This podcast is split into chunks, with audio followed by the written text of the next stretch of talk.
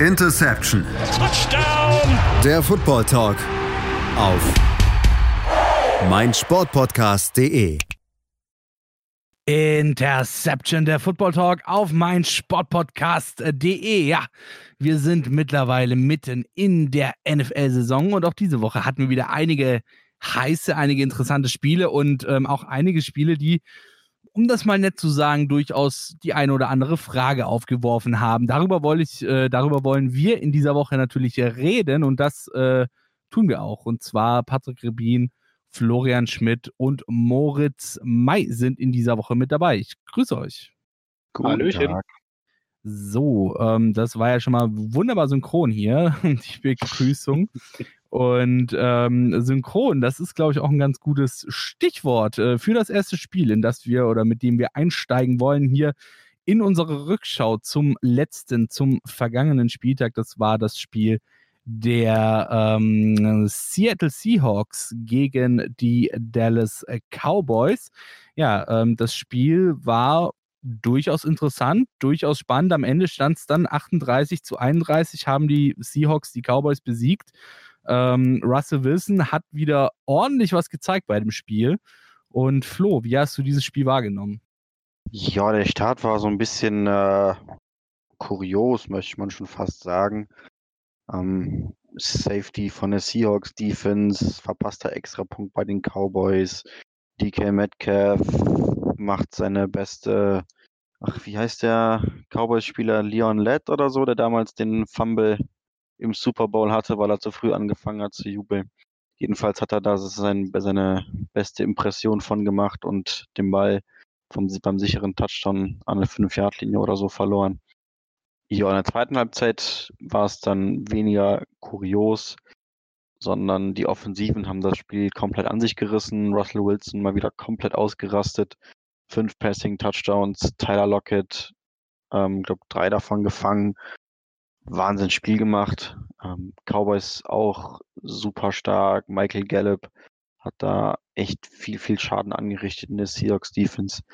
Ähm, hat sehr, sehr viel Spaß gemacht, äh, das Spiel anzuschauen.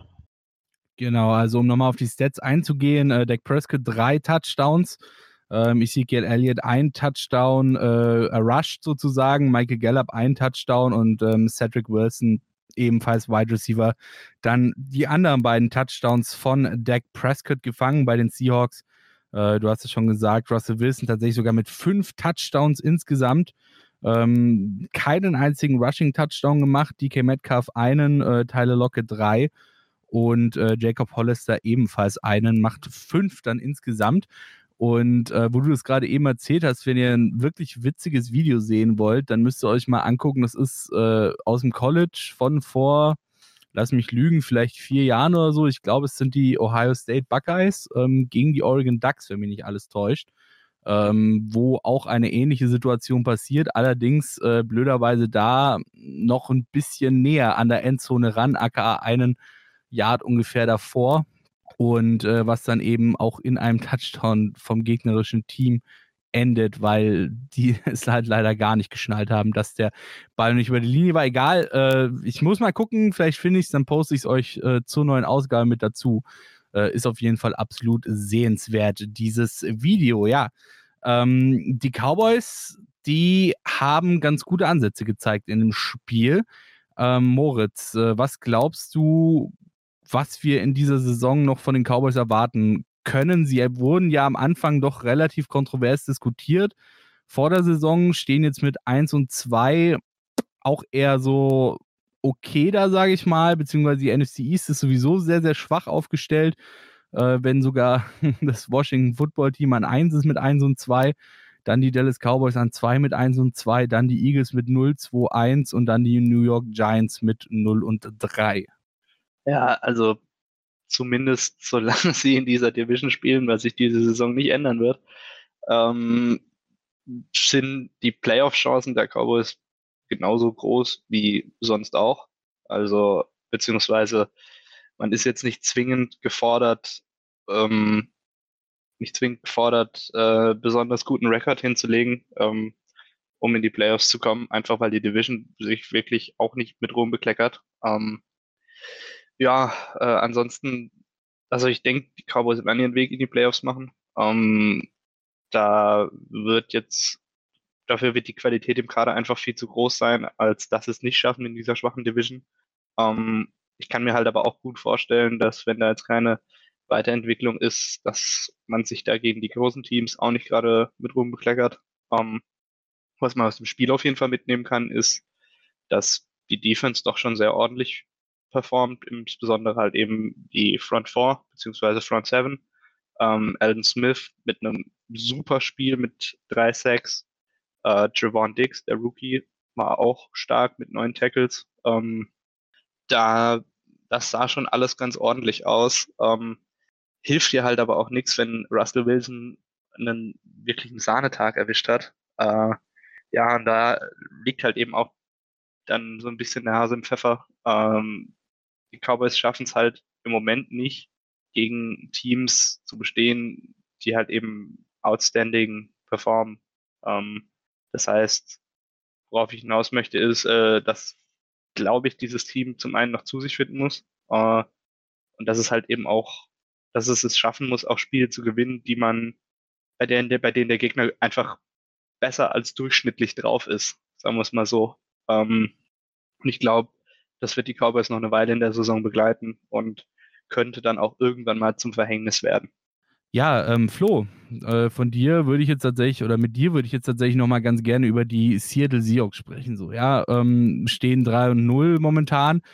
Allerdings musst du eben auch in dieser Division, in der die Seahawks sind, mit den 49ers, mit den Rams und den Cardinals, die sich ja auch zum Beispiel sehr gut verstärkt haben für die Saison, äh, musst du halt eben auch diese, ja, ich sage jetzt mal in Anführungszeichen, gewisse Pace äh, eben auch mitbringen, die sie jetzt über diese ersten drei Spiele, 3 und 0, wie gesagt, halt auch gezeigt haben. Ähm, meinst du, dass die Seahawks das auch durchhalten können, so über die nächsten Spiele?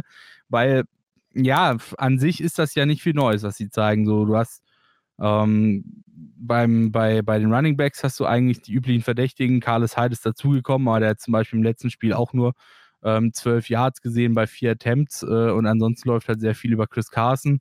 Ähm, Im Receiving hast du klar Tyler Lockett, der äh, Nummer 1 Receiver ist, neun Receptions gehabt äh, für 100 Yards. Ähm, ansonsten halt, ja, gut, äh, DK Metcalf natürlich, äh, der jetzt in seinem zweiten Jahr ist in dieser Saison, vier Receptions für 110 Yards und ähm, einen auch schon etwas wird nicht böse klingen, aber altersschwachen Greg Olsen, der ja auch seine, ja, seine Höchstzeit, sage ich mal, eigentlich schon hinter sich hat, äh, für fünf Receptions und 61 Yards. Ja, also ich mache mir tatsächlich relativ wenig Sorgen, dass äh, die Seahawks diese Pace nicht halten könnten. Ähm, solange sie das Play Calling weiter so durchziehen, wie sie es jetzt in den ersten drei Wochen gezeigt haben, gefühlt ist es ein komplett anderes Team, was da an der Offense äh, auf dem Platz steht, auch wenn die Spieler mehr oder weniger noch die Alten sind. Ähm, Russell Wilson darf endlich das tun, was er am besten kann, und das ist eben nicht den Ball an Chris Carson oder wen auch immer da im Backfield steht, abzugeben, sondern er darf selber mit dem Ball werfen. Ähm, und zwar vor allem da war das auf First und Second Down tun. Es gibt aktuell tatsächlich kein Team, was auf First und Second Down mehr Pässe wirft äh, also anteilsmäßig, als die Seahawks. Und das ist halt schon ein ziemlich krasser Turnaround, wenn man überlegt, wie run-heavy die Seahawks die letzten Jahre unterwegs waren. Ähm, aber Russell Wilson gibt dem Ganzen natürlich recht. Der ist jetzt, äh, ich glaube, der erste Spieler oder hat einen NFL-Rekord gebrochen mit, ich glaube, 14 Passing-Touchdowns in den ersten drei Spielen. Das ist schon absurd, was der da im Moment für ein Feuerwerk abfackelt. Ähm, aber es gibt für mich halt, wie gesagt, null Grund zu der Annahme, dass sich das irgendwie ändern könnte. Klar, er hat nicht gegen die stärksten Defenses gespielt, möchte man meinen. Aber das war trotzdem mehr als beeindruckend, was die Seahawks da in der Offensive abgerissen haben.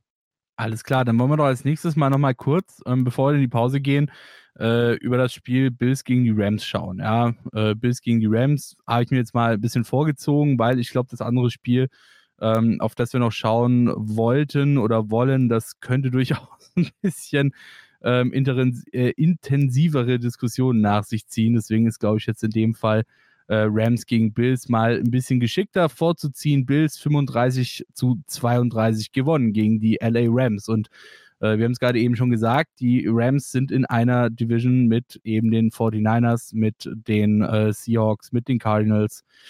Da ist das, ja, da tut das weh, wenn du solche Spiele abgibst. Äh, was meine ich damit, solche Spiele abgibst? Ähm, sie haben sich verdammt gut zurückgekämpft in die Partie. Ja, also haben wirklich, äh, lagen ordentlich deutlich zurück, äh, 21 zu 3 äh, in der Halbzeit haben sich dann eben mit 29 Punkten übers äh, dritte und vierte Viertel wieder zurück in die Partie gekämpft. Ähm, Moritz, wieso ist das am Ende schiefgelaufen, beziehungsweise wieso war das dann am Ende nicht von Erfolg gekrönt, diese Aufholjagd der LA Rams?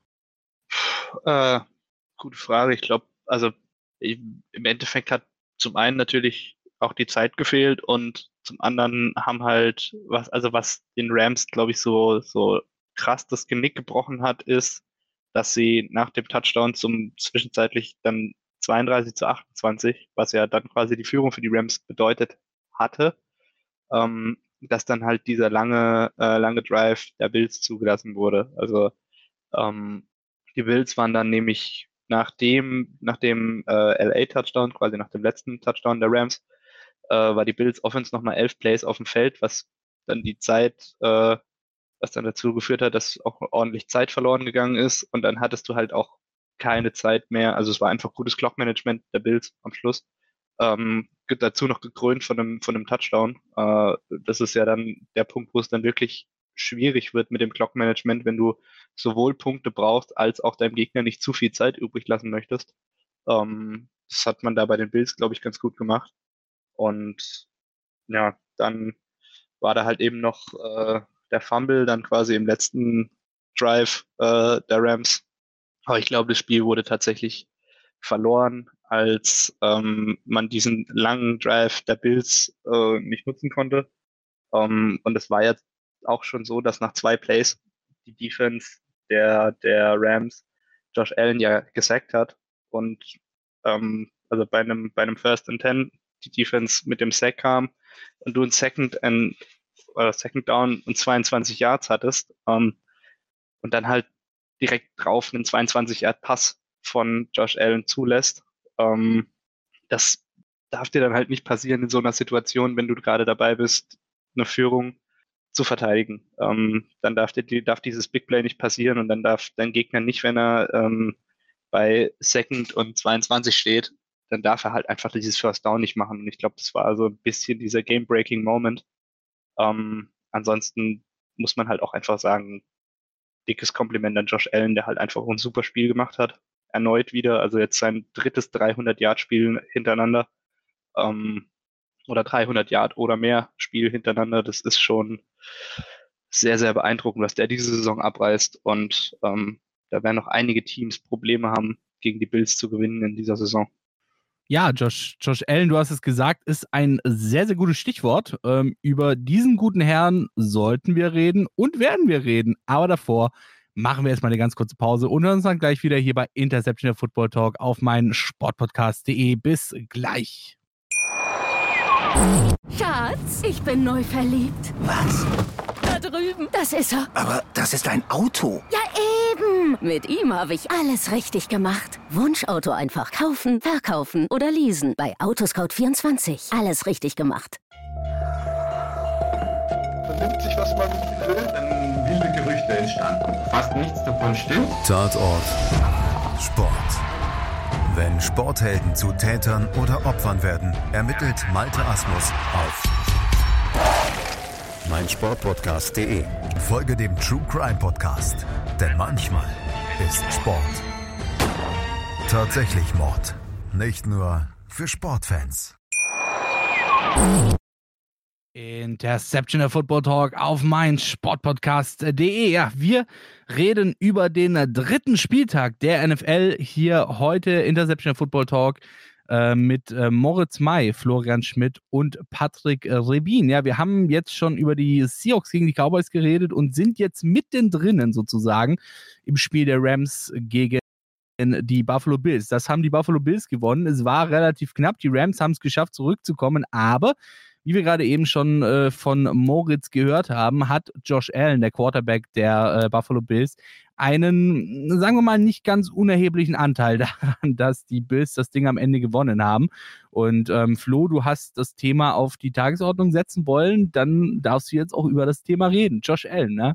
Ist Josh Allen for real? Ähm, also ich meine, wenn wir uns die Statline mal angucken, Flo hat schon gesagt, ähm, 311 Yards für Josh Allen, vier Touchdowns, einen davon selber laufen, einen über Stephon Diggs, äh, zwei über Tyler Croft und halt eben, ja, auch einfach diese, diese Ability, sage ich jetzt mal, solche Spiele dann entscheiden zu können über Game-Winning Drives.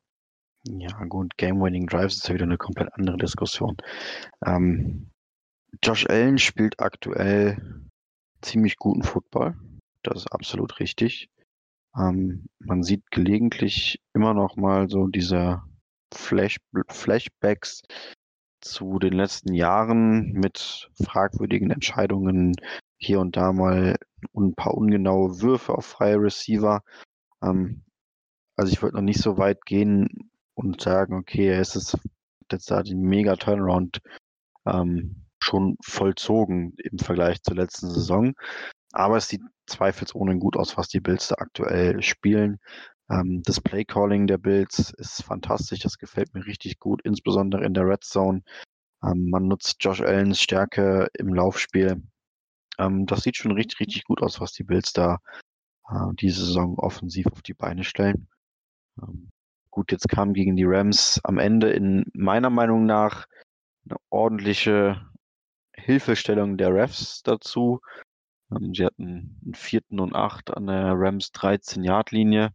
Ähm, Game on the line und es gibt eine in meinen Augen vollkommen lächerliche Pass-Interference und eine First Down an der 3 Yard. Ähm, eigentlich ist das Spiel an der Stelle schon vorbei. Äh, aber da gibt es dann halt der, das neue First Down und danach kommt der Touchdown-Pass von Josh Allen. Also normalerweise schaffen die Rams hier das Comeback. Ähm, und dann bekommt Josh Allen keinen Game-Winning Drive von den Refs geschenkt. Ähm, aber ja, wie gesagt, Josh Allen spielt bisher echt eine starke Saison. Ähm, aber ich bin noch nicht so weit zu sagen, dass er all die Dinge, die wir ihm in den letzten Jahren, in letz oder vor allem in der letzten Saison angekreidet haben, ja, in seinem Spiel gefixt hat da würde ich gerne noch ein paar mehr Spiele sehen, bis ich wirklich sage, okay, Josh Allen ist tatsächlich ein guter Quarterback. Kann er, kann er in diesem Jahr schon die Wachablösung, sage ich mal, ähm, herbeiführen in der AFC East? Ja, er alleine ist halt, klingt ein bisschen plakativ. Ähm, ich traue es dem Bild auf jeden Fall zu, dass sie die Patriots schlagen. Ähm, dann aber nicht nur, weil Josh Allen so ein geiler QB ist, sondern, sondern weil die Bills als Team einfach bockstark sind dieses Jahr. Alles klar. Das ist doch mal eine Ansage, würde ich behaupten. Dann machen wir mal weiter. Äh, das nächste Spiel, um das ich mir jetzt gerade so ein bisschen gedrückt habe, sage ich jetzt mal in Anführungszeichen, ähm, weil ich glaube, da gibt es noch ein bisschen mehr zu besprechen und ein bisschen mehr aufzuarbeiten, ist das der Atlanta Falcons gegen die Chicago Bears. Und ja, liebe Atlanta Falcons-Fans, es tut mir leid, aber mit äh, Führung kann euer Team einfach nicht umgehen. Die Atlanta Falcons hatten einen, ich würde jetzt mal sagen, komfortablen Lead, eine komfortable Führung gegen die äh, Chicago Bears am Start und am Ende stand dann ein 30 zu 26 für die Bears äh, auf der Anzeigetafel. Moritz, die Atlanta Falcons. Ähm, wieso bekommen sie es einfach nicht hin, ihre Siege mal bei sich zu behalten? Das zieht sich jetzt ja auch schon durch mehrere Saisons. Ja, ich hatte da mit Sebastian, glaube ich, vor zwei Wochen schon mal drüber diskutiert. Ähm, und ich bin mittlerweile, also ich bleibe dabei, ähm, ich bin mittlerweile, hat sich das schon so oft gehäuft, dass ich nicht mehr von Zufall sprechen möchte und dass es nicht mehr so ist, dass ich dass es nur darum geht, mal ein Spiel zu verlieren, sondern das ist halt wirklich, glaube ich, mittlerweile, weiß ich nicht, Teil der DNA der Falcons, ich weiß es nicht. Ähm, also, dass es, dass du so oft Spiele auch mittlerweile auf unterschiedliche Art und Weisen hergibst, ähm, das, das kreide ich dann doch schon dem Coaching-Staff an. Also ich weiß nicht, Äh, ob man das am Playcalling festmachen kann, ich weiß nicht, da hatte ich jetzt keine großen Auffälligkeiten bemerkt, ob das was mit, mit Mentalität zu tun hat, ob sich mittlerweile wirklich, ob das wirklich so ein psychologisches Ding ist, dass wenn du die, wenn du führst, du schon Schiss hast, die Führung herzugeben, ich weiß es nicht, aber ähm, das ist mittlerweile, glaube ich, wirklich ein ernsthaftes Problem und darüber sollte man definitiv auch intern reden äh, bei den Falcons, weil ja, Hermann Gerland hat mal gesagt, äh, immer, immer Glück ist auch Können und gegensätzlich verhält sich halt eben auch mit Pech. Ähm, und das darf dir halt nicht nochmal passieren. Du lässt schon wieder 20 Punkte im vierten Viertel zu. Ähm, das ist halt, das ist halt ernsthaft. Also das, das, das, das geht halt nicht für ein Profi-Football-Team, ähm, dass du da jetzt schon wieder so einen Sieg herschenkst und das halt auch nicht zum ersten Mal in dieser Saison und es gibt erst drei Spiele in der Saison. Also, puh, also da ich weiß, ich habe da natürlich auch keine Masterlösung, aber irgendwas muss da ganz, ganz dringend und ganz, ganz schnell geändert werden. Vor allem Darf ich beim Thema Calling kurz einhaken? Ich habe auf Twitter ja. so ein paar Diskussionen gelesen, ähm, wo es darum ging, dass die Falcons, als sie, ich glaube, ich gerade überlegen, wann genau das war. Ich glaube, nach dem ersten und nach dem vorletzten Bears Touchdown, als es dann äh, ein One-Score-Game war, ähm, haben die Falcons drei Passplays gespielt, drei Completions geworfen und mussten wieder punten. Ähm, und auf Twitter ging so ein bisschen die Diskussion los, ob es nicht cleverer gewesen wäre, in der Situation äh, aufs Laufspiel zu setzen. Was, was ist dein Gedanke da, Moritz? Ich habe jetzt die konkrete Situation nicht vor Augen, aber du hast halt einen Todd Gurley, der an sich eigentlich ganz gut drauf war und ein Brian Hill, der eigentlich auch ganz gut drauf war. Ähm, Lass uns schauen, was die Situation war. Da. Ähm, vier Minuten auf der Uhr. Stand zu dem Zeitpunkt 26, 22, 21, 23, irgendwie sowas. Ähm, 4 Minuten 20 auf der Uhr äh, und die Falcons haben den Ball gerade bekommen und haben drei Pass-Plays gecallt in Folge. Ähm, also war noch eine, eine Penalty dabei, aber also weiß ich nicht, ob, also in der Situation macht das ja eigentlich aus meiner Warte eigentlich fast keinen Sinn, drei, auch noch drei Passing Plays hintereinander zu callen, weil gut, im besten Fall, na klar, machst du ein neues First Down, im schlechtesten Fall wirfst du drei Incompletions und stoppst deinem Gegner sogar noch jedes Mal die Uhr. Ähm, also, ähm, oder stand es da bereits erst, nee, da stand es, stand nee, 6, da, da haben die Falcons noch geführt, ne? Genau, die Falcons ja. haben geführt, es stand 26 zu 23, glaube ich, ja. Ja, ja, das war ein Three and Out, richtig? Äh, genau, genau. Ja, nee, also da muss ich sagen, verstehe ich dann tatsächlich auch den Sinn hinter den Passplays nicht, äh, dass du, wie gesagt, deinem Gegner dann auch noch die Uhr stoppst ähm, im schlimmsten Fall. Also sind dann tatsächlich Calls, die ich dann auch nicht verstehen kann. Gerade wenn du, wie gesagt, zwei Running Backs hast, die relativ gut äh, drauf waren. Also Todd Gurley hatte einen Average von 5,7 und Brian Hill von 6,4. Ähm, dann dreimal aufs Passing Game, äh, Passplay oder drei Passplays zu callen hintereinander, habe ich tatsächlich auch kein Verständnis für. Also ist es wirklich eher das, das Coaching, das Staff, wo das das Problem ist, oder? Also in Aber, meinen Augen absolut, denn Quinn gehört entlassen und zwar am besten vorgestern. Okay, ich dachte nur, weil wie gesagt, wenn wir uns jetzt halt einfach mal die Stats angucken, sage ich mal, dann ist halt einfach, ja, auch nicht so viel gegeben. Aber wenn das jetzt wirklich, wie ihr schon gemeint hattet, hauptsächlich am Playcalling liegt, dann ist es natürlich auch wieder relativ. Aber ich meine, ein Touchdown von Matt Ryan, ähm, das ist halt auch zu wenig dann letzten Endes über Hayden Hurst. Äh, ein Erlaufen von Todd Gurley, ein Erlaufen von Brian Hill. Ähm, so, es ist halt, es, es wirkte so ein bisschen, ich meine, Julio Jones war out wegen einer Hamstring-Injury, ähm, aber es wirkte halt wirklich dann so ein bisschen wie, oh, Julio ist weg, wir sind lost, oder? Ich weiß nicht, halt man hat 26 Punkte aufs Scoreboard gebracht, damit darf man auch, glaube ich, ab und zu mal ein Footballspiel gewinnen. Ähm, ja, klar, natürlich, aber vor allem, wenn du halt eben, wir haben jetzt über das letzte Viertel gesprochen, sie haben 20 Punkte zugelassen, ja, aber sie haben halt auch eben null gemacht. So, das ist halt das Ding so. Sie haben, am Ende haben sie mit vier Punkten verloren. Heißt, hätten sie eben nicht null gemacht im letzten Viertel, dann hätten sie auch die 20 Punkte zulassen können. So. Ja, gut. Aber ich weiß nicht, also ich finde, man kann halt schwierig erwarten, dass die Offense jede Woche 30 und mehr Punkte erzielt. Ähm, man sollte vielleicht eher daran ansetzen, dass die Defense nicht jede Woche 30 und mehr Punkte zulässt. So. Gut, fair, klar. Vor allen Dingen, wenn jemand wie Dan Quinn behauptet, ein defensive-minded Head Coach zu sein und der damals die Legion of Boom gecoacht hat oder und so, da sieht man halt herzlich wenig von äh, bei den Falcons. Alles klar. Dann würde ich aber sagen, bevor wir uns hier zu sehr ähm, über die Falcons auslassen, ähm, sprechen wir doch mal kurz über die Bears. Äh, wir hatten die Bears selber in unserem äh, in unserem Saisonranking. Ich weiß, irgendjemand hatte die bei uns auf zwei. Ich weiß nicht mehr, wer das war. Und die anderen hatten die alle relativ weit unten, also auf vier. Ähm, jetzt stehen sie auf zwei mit drei und null. Hätte ihr das so erwartet, dass die Bears doch so gut in die Saison kommen? Flo? Nein, ich hätte nicht gedacht, dass die Bears nach drei Spielen 3 und 0 stehen. Nein, ich denke nicht, dass die Bears aktuell guten Football spielen. Ähm, nicht umsonst hat man Trubisky mitten im Spiel gegen die Falcons gebencht. Ähm, ich meine, das sagt ja eigentlich schon genug darüber aus, wie zufrieden man selber mit der eigenen äh, Offense ist, wenn man als jetzt 3 und 0 Team seinen Start Starting QB gebencht hat.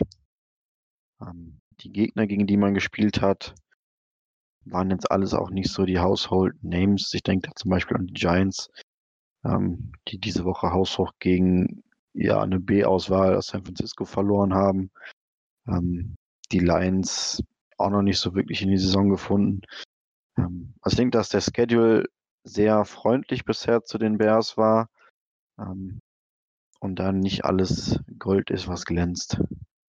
Alles klar, also ähm, Flo zweifelt immer noch an den Bears. Äh, Moritz, siehst du das ähnlich? Oder denkst du, dass die Bears diese Pace, die sie jetzt bisher an den Tag gelegt haben, gegen ja zugegebenermaßen einen relativ leichten Spielplan auch durchhalten können? Weil, wenn wir uns halt eben den Spielplan mal angucken, ähm, ja, sie haben jetzt auch über die Saison gesehen nicht den allzu schweren Spielplan in meinen Augen.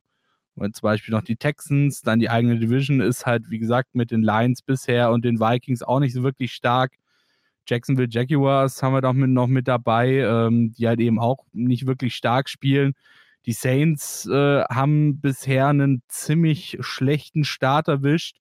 Die Rams sind auch eher shaky. Also es ist jetzt nicht der schwerste Schedule, den du diese Saison hättest bekommen können.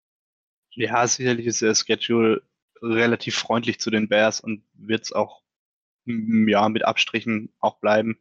Ähm, aber also ich kann mir vorstellen, es steht und fällt eigentlich so alles damit, wie sich jetzt die Offense entwickelt. Ähm, jetzt, wo Mitch Trubisky im Spiel gebencht wurde, äh, der ja mit Sicherheit eigentlich vielleicht sogar der größte Unsicherheitsfaktor im Team ist. Ähm, die Alternative ist halt eben Nick Foles, der halt eben auch in seiner Vergangenheit bewiesen hat, dass er ähm, zwischen Himmelhoch jauch, äh, jauchzend und zu Tode betrübt auch alles kann. Ähm, also offensiv wird das noch sehr, sehr spannend zu sein, zu beurteilen, wie sich das, äh, wie sich das da weiterentwickelt.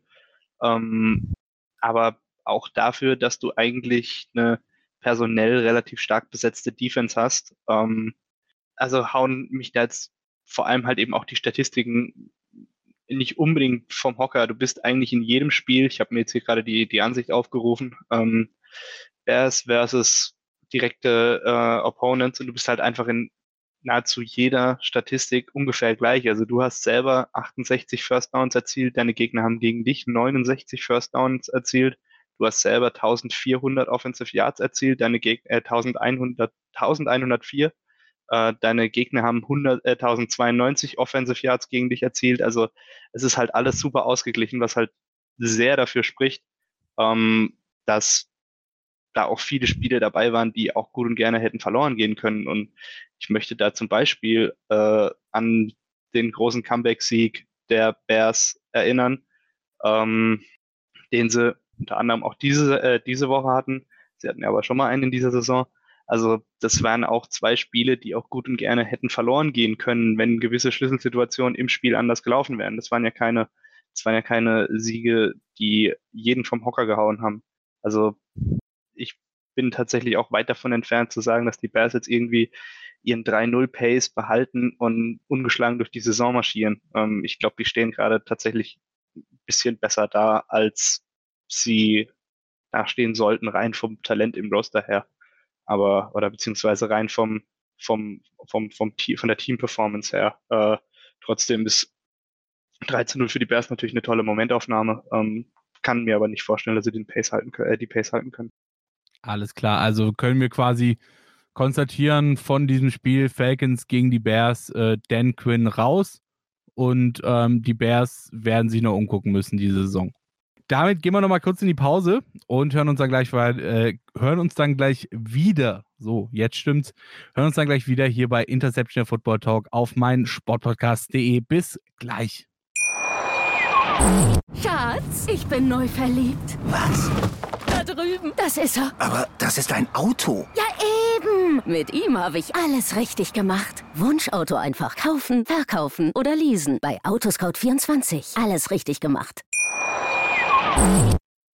Interception der Football Talk auf mein Sportpodcast.de. Ja, wir sind wieder zurück und in dieser Woche, da dreht sich es bei uns alles um die NFL.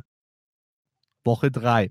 Und ähm, wir haben bisher schon einiges besprochen. Wir haben in der Rückschau mal so ein bisschen einen Blick auf die Seahawks gegen die Cowboys geworfen, mal so ein bisschen einen Blick äh, auf das Spiel der Bills gegen die Rams geworfen und haben die Frage geklärt, ob äh, Josh Allen eventuell sogar schon in dieser Saison for real sein könnte oder ob er da noch ein bisschen an seinem Spiel arbeiten muss. Wir haben uns ähm, die Falcons gegen die Bears angeguckt und äh, passend zu den Falcons äh, haben wir uns jetzt mal in unseren Keller begegnet, äh, begeben, ja. In unserem Keller, da findet sich nämlich ein kleiner Panic Room und in diesem Panic Room sind momentan, ja, doch einige Teams versammelt, äh, die schon langsam jetzt nach Woche drei mal so ein bisschen Panik kriegen sollten, ob ihrer bisherigen Leistung in dieser Saison. Und ähm, ich würde mal sagen, wir fangen mal mit einem Team an, das zumindest in der Offseason sehr, sehr hohe Wellen geschlagen hat. Ähm, es geht dann natürlich um den Trade der Offseason wahrscheinlich. Äh, David Johnson ist äh, zu den Texans gewechselt von den Arizona Cardinals und äh, im Gegenzug zu einem, ich will jetzt nicht sagen washed Running Back, aber zu einem Running Back, der schon seit ein paar Jahren nicht mehr auf seine äh, Bestwerte zurückgreifen konnte, äh, haben die Texans mit, äh, ja, mit Hopkins ihren äh, besten, mit Abstand besten Wide Receiver abgegeben. Florian, ähm, sind die Texans im absoluten Panikmodus? Ich denke nicht und ich sehe noch nicht so den Grund, warum sie das sein sollten. Denn wenn man sich mal anschaut, gegen wen die Texans bisher gespielt haben, ähm, die Steelers stehen 3-0, die Ravens und die Chiefs stehen jeweils 2 und 0 und spielen diese Nacht noch gegeneinander. Ähm, das sind zumindest mal die Ravens und die Chiefs vermutlich die beiden besten Teams in der AFC. Die Steelers spielen auch stark diese Saison. Also man muss das Ganze so ein bisschen in den Kontext setzen. Es ist nicht, als hätten die Texans äh, jetzt gut gespielt, aber die Spiele knapp verloren, so ein paar Dinge müssen sie mit Sicherheit auch noch angehen und sich dort wieder steigern. Ähm, insbesondere Deshaun Watson hat mir nicht so gut gefallen in den ersten Wochen. Ähm, insbesondere wenn es um Scramblen geht, nimmt er mir da viel zu häufig, viel zu schnell die Augen vom Downfield weg und schaut nicht mehr auf seinen Receiver, sondern ist nur noch ähm, im Panikmodus hinter einer Scrimmage. Ähm, aber ich denke, dass sobald die Gegner einfacher werden, wie zum Beispiel in der kommenden Woche mit den Vikings, dass die Texans dann wieder in die Erfolgsspur zurückfinden dürften, sodass ich äh, da noch nicht unbedingt den Panikmodus auf, ausrufen würde, auch wenn man jetzt schon äh, drei Spiele hinter dem Führenden in der Division zurückliegt. Ich wollte es gerade sagen, weil ähm, wenn wir uns mal die Division angucken, vor der Saison hätten wir wahrscheinlich jetzt alle nicht unbedingt damit gerechnet, dass diese Division sie, ähm, ich sage jetzt mal, abseits dessen, dass sie zum Beispiel eben die Andre Hopkins verloren haben, vor große ähm, Probleme stellen könnte. Aber wir haben die Colts, die bei 2 und 1 stehen, die Jacksonville Jaguars, die bei 1 und 2 stehen. Ja, gut, Garner Minshew ähm, hatten wir jetzt auch schon, schon öfter, auch in der letzten Saison das Thema.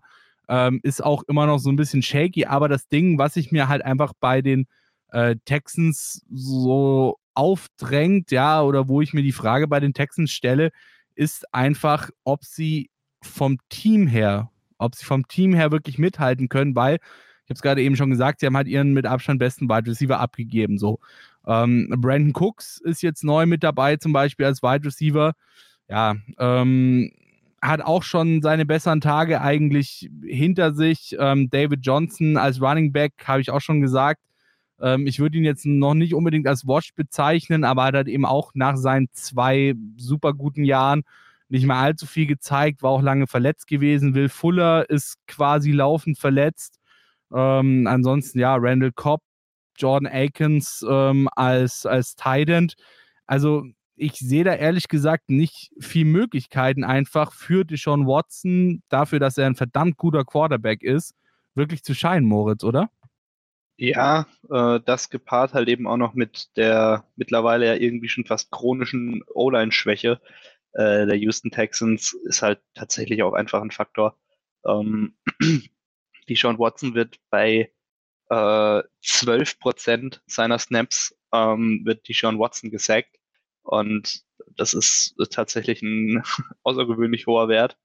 Und ähm, dazu hast du halt einfach deinen größten und besten Playmaker abgegeben, der vielleicht solche Geschichten auch mal kaschieren kann mit einem Big Play, wo er sich freiläuft oder einem Ball, den, äh, sagen wir mal, einen 20-80 Ball, den er dann halt irgendwie doch noch fängt und so, äh, den hast du halt abgegeben. Und klar, natürlich kann man jetzt darüber debattieren, ob man das ersetzen kann, ähm, aber die Leute, die halt eben zum Ersetzen eingeplant waren, die waren jetzt zumindest keine großen Faktoren, Brandon Cooks und David Johnson, ähm, was dann halt dazu führt, dass der, dass der, dass der Quarterback nicht mehr so scheinen kann, wie er es in den Spielen davor gemacht hat. Ähm, aber ja, ich glaube, Flo hat es auch schon gesagt, die Saison ist tatsächlich noch sehr lang. Ähm, und auch der Spielplan der Texans wird noch ein bisschen einfacher.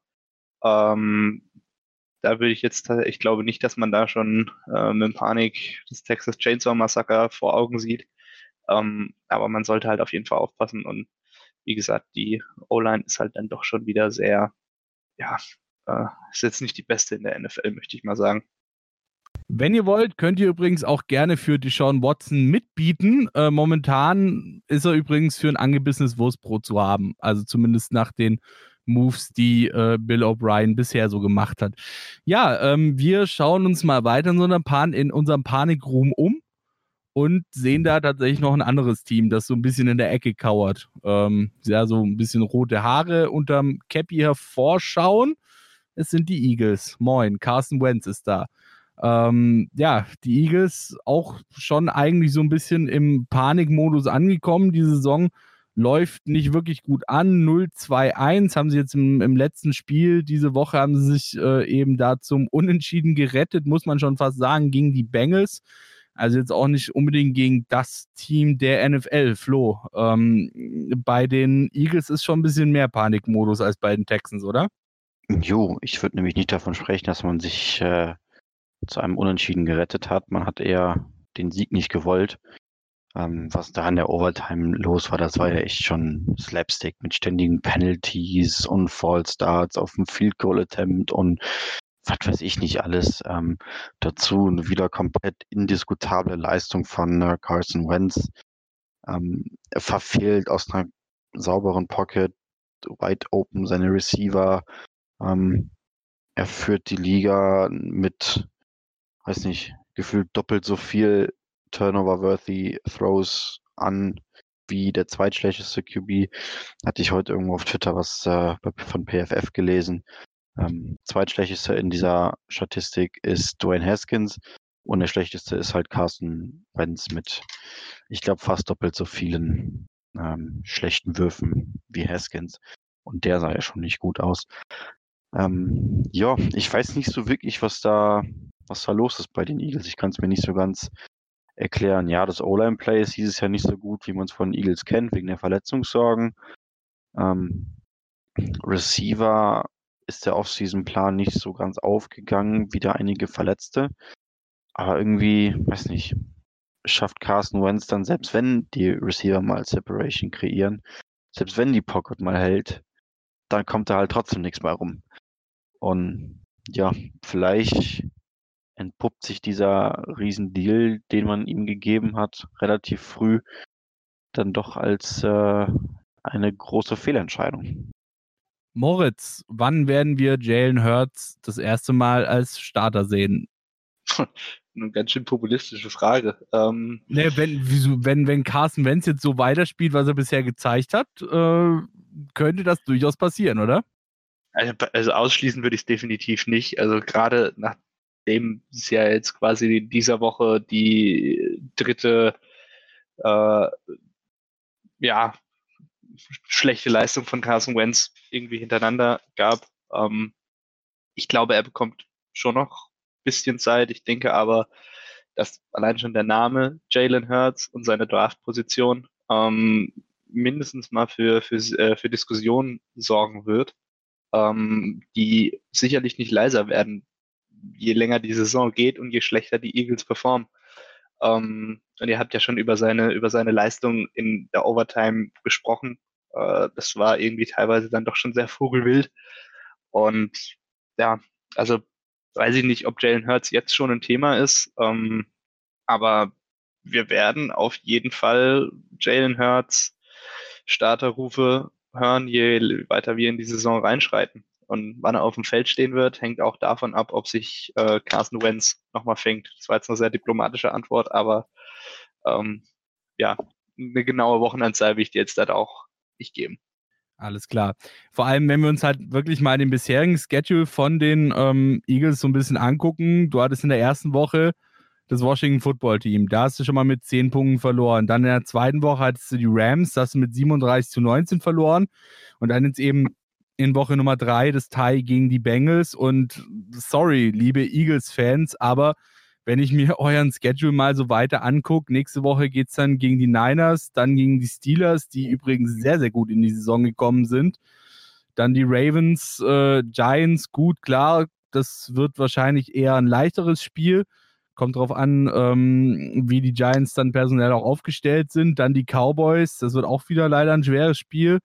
Nochmal die Giants direkt nach der Bye Week. Ähm, Browns auch momentan noch so ein bisschen shaky.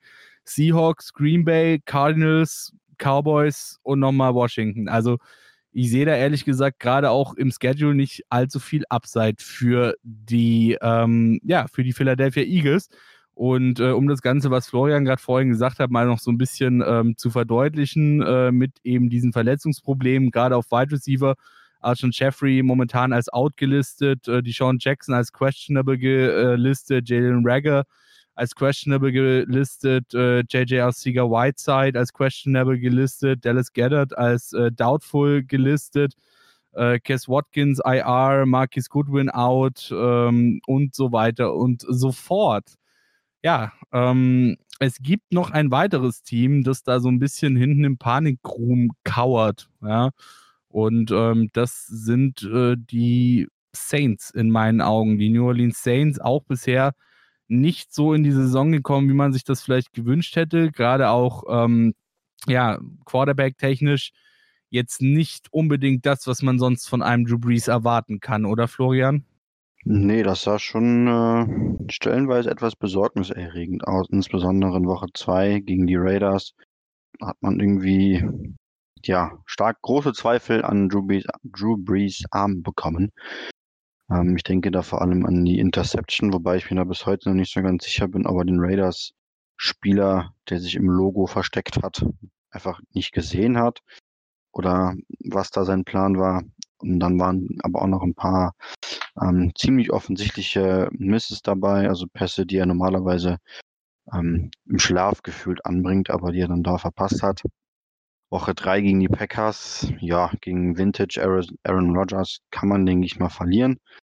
Ähm, Michael Thomas ist ja nach wie vor out. Das merkt man dem Spiel der Saints auch an, dass da einfach diese Präsenz und diese ganzen Targets äh, irgendwie auf andere Leute verteilt werden müssen, die da aber weiter nicht so viel anfangen kann wie eben Michael Thomas.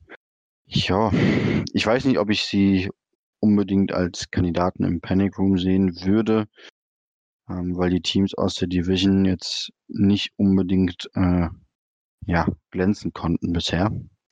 Insofern denke ich, ist da noch ein bisschen äh, Spielraum für die Saints, bis es dann wirklich äh, ernst wird und man von äh, Panikmodus reden muss. Und sollte es soweit kommen, bin ich vor allem mal gespannt, ob äh, Sean Payton sich traut, Drew Brees für James Winston zu benchen. Winston kann wieder sehen, ja. Äh, ist ja an den Augen operiert worden. Also insofern, es kann eigentlich nur besser werden als das, was er bei den Buccaneers gezeigt hat, oder Moritz? Ja, äh, also vor allem, wenn ähm, Michael Thomas wieder fit werden sollte, hat er damit halt auch einfach ein Elite-Target, äh, was so einem äh, ja, Wackelkandidaten Quarterback wie Jameis Winston auch durchaus helfen könnte. Ähm, noch sind wir da halt aber bei Drew Brees, der halt sich halt aber auch tatsächlich wirklich peu à peu immer mehr zu einem Unsicherheitsfaktor ähm, entwickelt und der halt auch dein Playcalling äh, bisweilen sehr krass limitieren kann. Ähm, einfach weil es der Arm nicht mehr hergibt, äh, was jetzt so wohl zu anzunehmen ist, wenn man sich die, wenn man sich die bisherigen Spiele mal anguckt. Ähm, also ja, er war glaube ich, noch nie so ein krasser Ganzlinger. Äh, wenn man sich jetzt aber anguckt, wie viele Yards mal man durchschnittlich in New Orleans pro Pass Completion macht, dann ordnet man sich da doch schon ganz klar im unteren Drittel der NFL Quarterbacks oder der NFL Offenses ein. Also ist da in bester Gesellschaft mit beispielsweise Daniel Jones, ähm, wo ich mir halt durchaus vorstellen kann, dass es nicht, dass es halt nicht nur daran liegt, dass man ähm, einfach nur viel passt, und was man ja durchaus tut in New Orleans, ähm, sondern dass es halt auch daran liegt, dass Drew Brees Arm einfach nicht mehr hergibt. Äh, und ja, ähm, damals Winston wird auch ähnlich wie in Philadelphia Jalen Hurts äh, ein Thema werden, wenn Drew Brees mehr und mehr ja, seine Altersschwäche ein bisschen zeigt. Ähm, ich meine, ja, er ist 41 Jahre alt, aber die NFL ist eine harte Liga. Und ähm, das wird, glaube ich, noch sehr, sehr spannend zu sehen sein, wenn sie nicht den Turnaround in der Offense schaffen. Ähm, sollten sie erfolgreich Football spielen, wird das zu, sicherlich zu keinem Thema werden. Wenn sie allerdings keinen erfolgreichen Football spielen, dann werden wir die Diskussion definitiv führen müssen. Alles klar. Die Diskussion verschieben wir dann aber einfach noch mal ein bisschen auf äh, einen späteren Zeitpunkt in der Saison, wie du schon gesagt hast. Ähm, wir werden sehen, was aus den Saints wird, was vor allem auch aus Drew Brees wird und ob eben, ja, Sean Payton letzten Endes dann, wenn Drew Brees weiterhin so spielt, auch die Cojones besitzt, dann eventuell einen James Winston mal als Starting Quarterback ins Spiel zu werfen. Wir machen nochmal eine ganz kurze Pause und ähm, sehen uns dann, beziehungsweise hören uns dann gleich wieder hier bei Interception Football Talk auf mein Sportpodcast.de. Bis gleich. Schatz, ich bin neu verliebt. Was? Drüben. Das ist er. Aber das ist ein Auto. Ja, eben. Mit ihm habe ich alles richtig gemacht. Wunschauto einfach kaufen, verkaufen oder leasen. Bei Autoscout24. Alles richtig gemacht. Man nimmt sich, was man will, dann wilde Gerüchte entstanden. Fast nichts davon stimmt. Tatort Sport.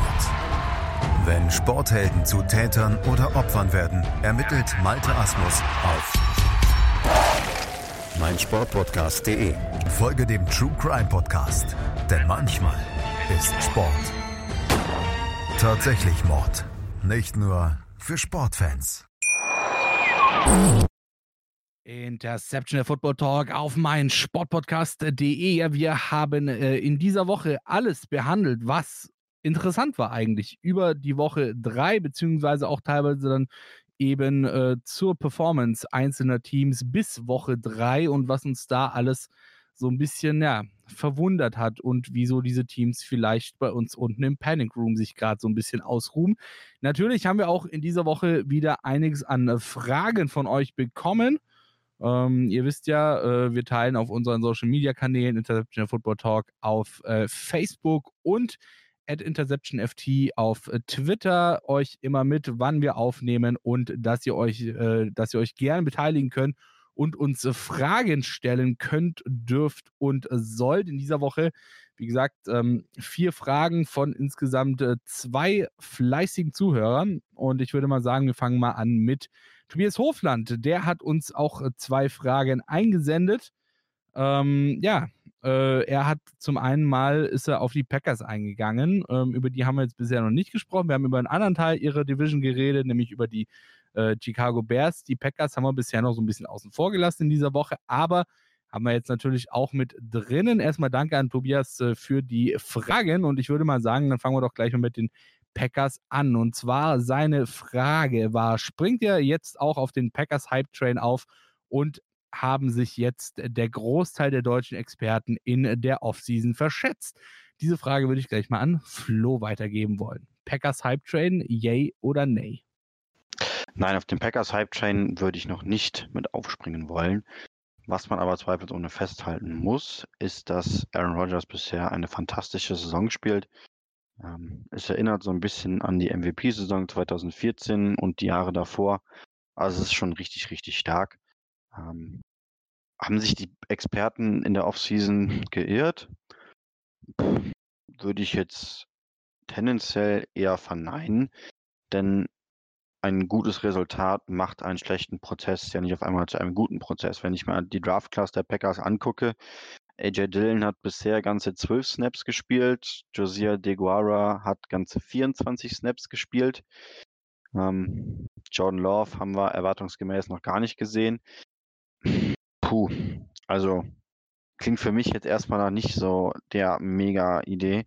Auch wenn ich ins Receiving Core gucke, Devonta Adams hat gegen die Saints gefehlt. Das hat Alan Lazar ganz gut äh, kaschieren können. Aber danach kam halt von den Receivern außer ihm wirklich gar nichts. Und das in einem Spiel, wo Target Magnet Devonta Adams, wie gesagt, fehlte. Ähm, also wenn nicht in so einem Spiel, in welchem Spiel sollen sich denn dann die jungen Receiver zeigen? Äh, ja, ist für mich trotzdem immer noch äh, viele fragwürdige Entscheidungen getroffen worden in der Offseason. Und das Ganze wird jetzt einfach von einem überragenden Aaron Rodgers versteckt. Moritz, siehst du das ähnlich wie Flo? Ja, sehe ich äh, tatsächlich ähnlich wie Flo. Ich habe es ja, glaube ich, schon mal damals in Woche 1 schon ein bisschen mehr ausgeführt. Ähm, und ja, natürlich Aaron Rodgers, wenn, wenn nicht er, wer dann, soll äh, ein Team alleine durch seine, durch seine Leistungsfähigkeit tragen können. Wir haben es halt aber auch in den vergangenen Seasons öfters gesehen, dass man vielleicht zu sehr abhängig von der Leistung von einem Aaron Rodgers ist. Ähm, denn wenn er mal keinen Tag hat, wo er nicht wirklich outstanding performt, dann wird es halt wieder eng für die Packers. Ähm, ja, also Hype Train nach wie vor nicht, auch wenn ohne die, äh, die Leistung der Packers schmälern zu, schmälern zu wollen und insbesondere mit sehr großer Anerkennung für die Leistung von Aaron Rodgers. Alles klar.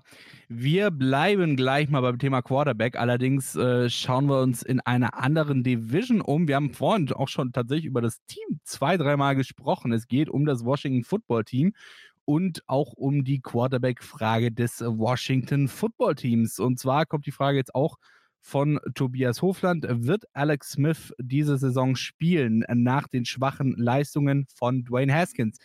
Also erstmal wirklich, also allergrößten Respekt an Alex Smith dafür, dass er nach dieser Verletzung, ähm, die er eben hatte, mittlerweile wieder auf einem Level ist, an dem er Football spielen kann. Wenn wir uns zurückerinnern, ähm, er hat eine, eine, eine wirklich extrem schwerwiegende Verletzung gehabt, ein Beinbruch, 17, insgesamt 17 ähm, Operationen gebraucht ähm, ist dem Tod dann tatsächlich relativ knapp noch von der, von der Klippe gesprungen, äh, von, der, von der Klinge gesprungen.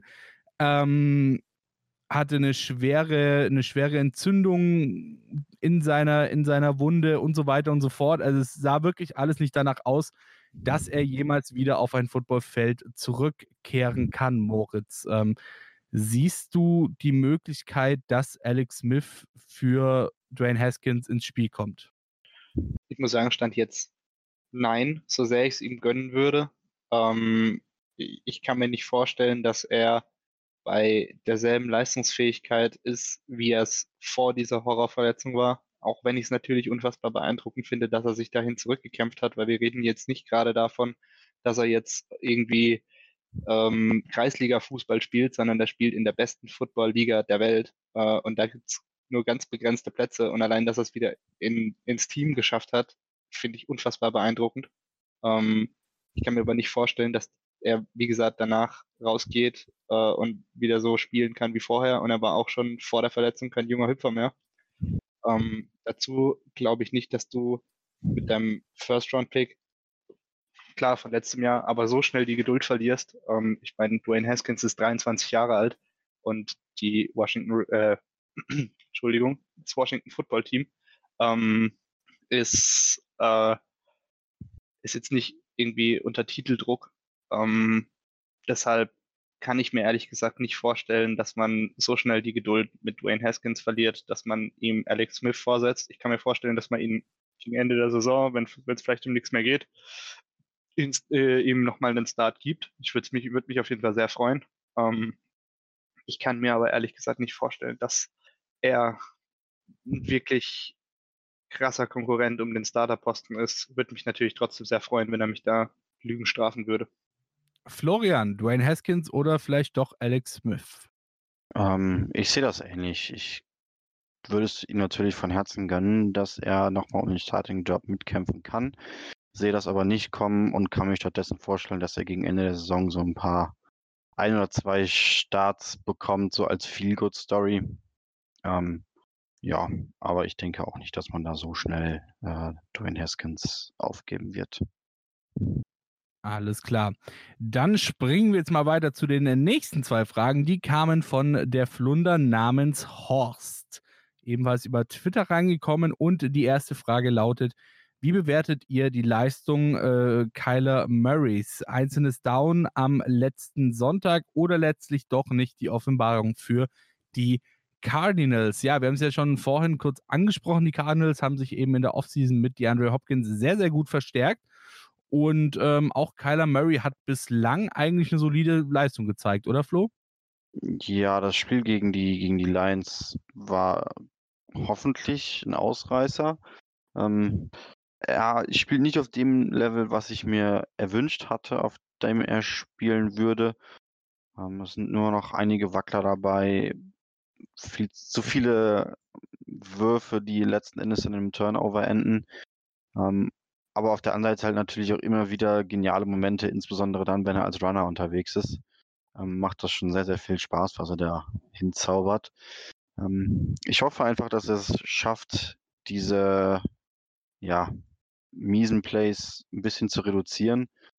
Ähm, und dann, denke ich, können die Cardinals äh, viel Spaß an ihm haben um jetzt hier mal ganz kurz den Moritz zu spielen, aber Kyler Murray ist erst 23 Jahre alt. Ja? Das dürfen wir tatsächlich in dem Fall auch nicht vergessen. Und wenn wir wirklich diese 1 zu 1, diesen 1 zu, äh, 1 zu 1 Vergleich wagen würden zwischen den beiden 23-jährigen Dwayne Haskins oder Kyler Murray, ich glaube, ich wüsste, wen ich lieber nehmen würde, Moritz. Wie siehst du das? Äh, Kyler Murray, ja, einzelnes Down, einzelne ähm, nicht ganz so gut gelaufene Partie oder könnte sich das auch noch ein bisschen weiterziehen? Also, ähm, wie gesagt, wenn ich vorhin Dwayne Haskins verteidige, dann kann ich jetzt nicht über Kyler Murray den Finger senken. Ähm, ich meine, klar, er hat mit DeAndre Hopkins A, eine super Connection aufgebaut, aber mit B halt auch einen Elite Receiver, der deine Schwächen ein bisschen kaschieren kann. Schon wieder irgendwie 12 Targets und 137 Yards. Das ist halt super stark. Ähm, aber das kann halt auch nicht jeder Receiver. Aber solange er DeAndre Hopkins da ist, ähm, funktioniert das schon ganz gut. Die beiden haben eine super Connection. Und wie gesagt, also Kyler Murray ist sicherlich auch noch kein vollendeter Quarterback. Ich glaube halt aber, wie es Flo schon gesagt hat, er ist halt sehr, sehr anfällig für Turnover, hat die dritthöchste Interception Percentage ähm, pro Pass Attempt. Ähm, nur Carson Wentz und Kirk Cousins sind schlechter in dieser Hinsicht. Äh, hat auch die, drei, die drittmeisten Interceptions geworfen. Das ist halt sicherlich noch ein Punkt, an dem man ganz klar ansetzen muss.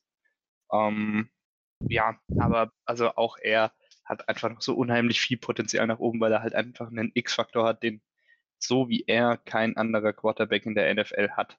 äh, weil ich habe es äh, am Sonntag aufgeschnappt bei den Spielen, ähm, dass ein gegnerischer Spieler über ihn meinte, ja, wenn er im Open Field ist, dann ist er nicht wie ein Quarterback, dann ist er auch nicht wie ein Running Back, dann ist er wie ein Punt Returner. Und so ungefähr würde ich das halt eben auch beschreiben. Und ja, also Kyler Murray bringt halt einfach einen X-Faktor mit, den so kein anderer Quarterback hat. Und äh, ich glaube, er hat noch ganz, ganz viel Luft nach oben. Mhm. Da würde ich jetzt auch noch nicht anfangen, irgendwie an seinem Stuhl zu wackeln. Ganz auf, auf gar keinen Fall.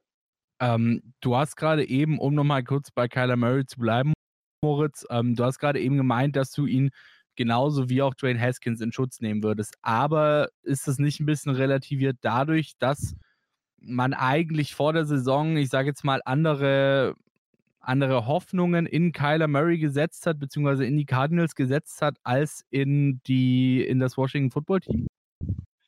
Jein, also keine Ahnung. Wenn man die Quarterbacks isoliert betrachtet, ist Kyler Murray definitiv schon weiter als Dwayne Haskins. Ähm, und das und auch angepasst an die Erwartungen, die man an die jeweiligen Teams hatte, muss ich sagen, würde ich Kyler Murray trotzdem genauso in Schutz nehmen wie einen Dwayne Haskins. Alles klar. Dann kommen wir noch ganz kurz zur letzten Frage, auch wieder von der Flunder namens Horst. Seht ihr eine Ambivalenz zwischen Bradys Leistungen auf dem Papier und dem, was man sieht? Florian, siehst du da etwas? Würde ich jetzt so bisher nicht sagen. Ich finde, er ist nicht so, nicht mehr der starke Quarterback, der über viele lange Jahre war, aber immer noch auf jeden Fall ein guter seines Fachs. Die Bucks stehen 2-1, also für mich passt das, was ich auf dem Feld sehe, doch ganz gut zu dem, was ich auch auf den Setshields und Co. lese. Alles klar. Dann äh, bedanke ich mich an der Stelle nochmal bei äh, Tobias Hofland und der Flotten Football Flunder Horst. Und wir kommen hier auch langsam zum Ende. Das war's. Interception Football Talk auf mein Sportpodcast.de. Dieses Mal alles zu Woche 3 der NFL und beim Bar-Teams auch so ein bisschen zu dem schon, was davor passiert ist, beziehungsweise dem, was danach noch passieren wird. Wir haben mal in unseren Panic Room geschaut, werden das natürlich auch weiterhin beibehalten über die Saison und uns mal schauen, welche Teams sich eventuell aus diesem Panic Room wieder befreien können oder welche da vielleicht noch so mit dazukommen werden über den Verlauf der Saison. Interception Football Talk auf meinsportpodcast.de. Diese Woche mit äh, Florian Schmidt, Moritz May und Patrick äh, Rebin. Wir hören uns ganz bald wieder. Und äh, ja, wisst ihr ja, nächste Woche dann Woche 4 dranbleiben und schaut auch, auch mal bei unseren Social Media Kanälen vorbei. Interception Football Talk auf Facebook und at InterceptionFT bei Twitter. Macht es gut. Interception. Touchdown. Der Football Talk auf meinsportpodcast.de. Schatz, ich bin neu verliebt. Was? Da drüben. Das ist er. Aber das ist ein Auto. Ja, eben. Mit ihm habe ich alles richtig gemacht. Wunschauto einfach kaufen, verkaufen oder leasen. Bei Autoscout24. Alles richtig gemacht. Wie baut man eine harmonische Beziehung zu seinem Hund auf? Puh, gar nicht so leicht. Und deshalb frage ich nach, wie es anderen Hundeeltern gelingt, beziehungsweise wie die daran arbeiten. Bei Iswas Dog reden wir dann drüber. Alle 14 Tage neu mit mir, Malte Asmus und unserer Expertin für eine harmonische Mensch-Hund-Beziehung, Melanie Lippisch. Iswas Dog? Mit Malte Asmus. Überall, wo es Podcasts gibt.